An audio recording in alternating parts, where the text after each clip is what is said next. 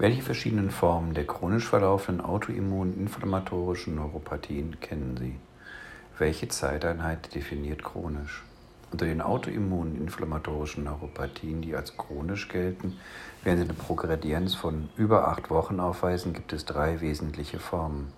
Die chronisch-inflammatorisch demyelinisierende Polyradicolo-Neuropathie, CIDP, sowie zwei Varianten dieser Form – die multifokale motorische Neuropathie und die paraproteinisch-nämische demyelisierende Neuropathie.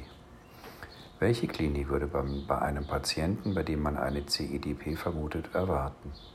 Bei der CIDP handelt es sich um eine symmetrische sensomotorisch demyelinisierende Neuropathie auf immunologischer Grundlage. Hier wäre eine Symptomentwicklung mit einer Progredienz von über acht Wochen zu erwarten. Eine Hypo- oder Areflexie im Verlauf ist obligat. Insgesamt ist die CEDP nur anhand der Dauer der Progredienz vom GWS zu unterscheiden. Allerdings finden sich seltene Hirnnerven oder autonome Beteiligung. Oft sind auch Berührungs- und Vibrationsempfinden gestört. Schmerzen beklagen die Patienten vor allen Dingen initial. Sie haben bei einem Patienten klinisch den Verdacht auf eine chronisch autoimmune inflammatorische Neuropathie. Welche Kriterien können Ihnen helfen, um zwischen CIDP und MMN zu unterscheiden? Bei Verdacht auf eine CIDP können nur Abgrenzung gegenüber einer MMN neben der sensiblen Beteiligung das häufige Auftreten von Schmerzen und das Fehlen von GM1-Antikörpern herangezogen werden. Warum ist die Unterscheidung zwischen CIDP und MMN wichtig?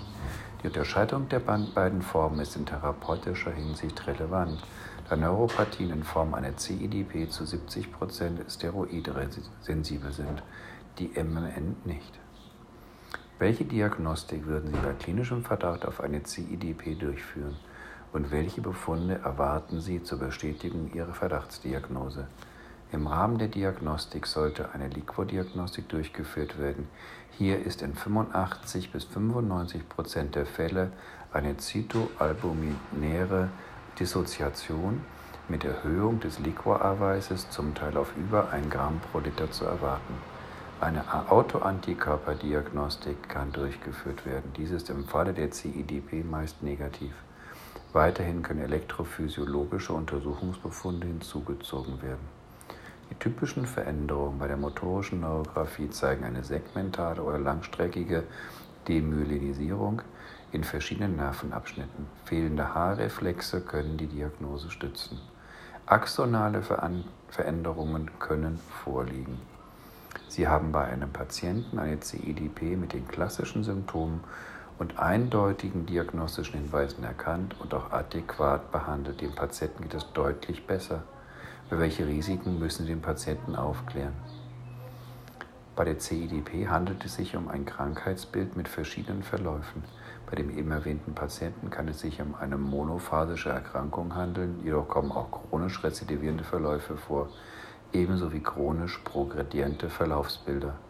Hierüber sollte der Patient aufgeklärt werden.